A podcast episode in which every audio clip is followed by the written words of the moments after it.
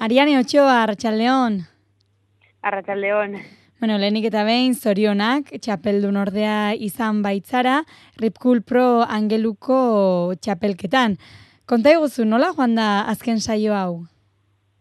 Bai, eskerrik asko, ba, oso posik, e, finalea llegatu naizelako, eta, bueno, e, finala e, nahiko gelditu da, e, geldituta egon da itxasoa, eta zaila egin zait ba, olatu honak e, bilatzea, baina, bueno, hor egon da, e, Jolandako olatu on bat hartu du, eta ni itxoiten itxoiten egon naiz, e, horrelako olatu bat hartzeko, baina itxasoa nahiko txiki zegoen, eta e, oso geldituta, eta, bueno, saiatu egin naiz, baina ezin izan dut, ba, koma sortziko beste olatu bat hartu, baina ala ere superposik e, egin dudan txapelketarekin eta posik, orokorrean, hmm. oso posik.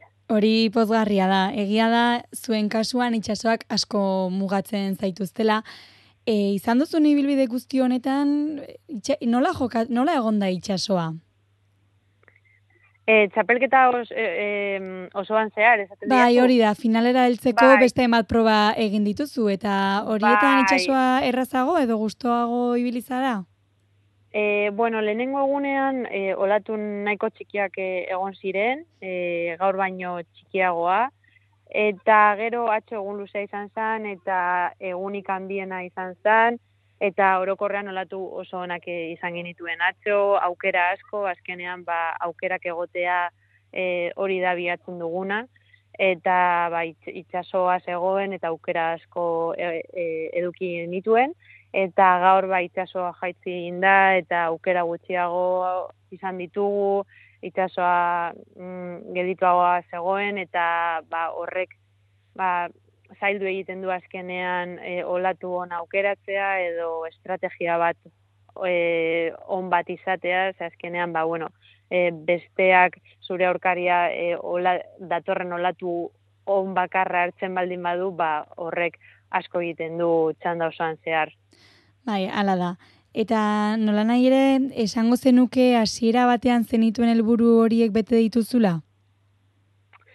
E, ba, bai, egia esan da, bai, e, aurten, e, ba, urte nahiko zaila izan da niretzat, eta, bueno, orain dela azte bat lakanon negoen, e, ba, QS mil bat egiten, eta lehenengo txandan, bueno, rondan e, kalera joan nintzen.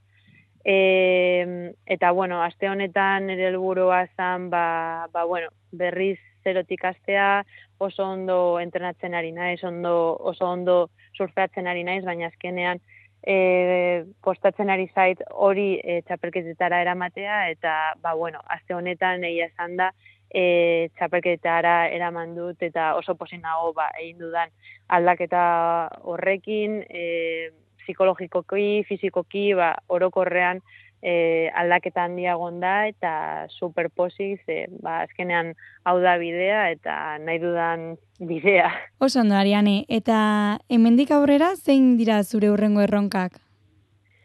Bai, ba, bueno, e, azte honetan e, Espainiako txapelketa izango dugu Galizian, beraz, ba, ja bi egun barru harintzinoa, eta gero e, urrengo Challenger seriesa daukagu e, erizeiran, eta gero azorezen daukagu beste e, QS iru mila puntukoa, eta, bueno, gelditu gabe hmm. egongo gara. Jarraian Brasil beste Challengers bat, eta maitzeko ba, e, Hawaii izango da, baina hori ja abenduan, beraz, ba, urrengo hilabeteak nahiko mugituta hmm. izango ditugu, baina e, posi datozen txapelketekin eta gogoekin. Hori da, hori agenda betea edukitzea. ba, hori seinale hona da, Ariane, mila mila esker elkarrizketa hau egiteko aukera mateagatik, eta zorte hona apadizugu datozen txapelketa guztietan. Bale, ba, zubei ere, eta bezarka handi bat.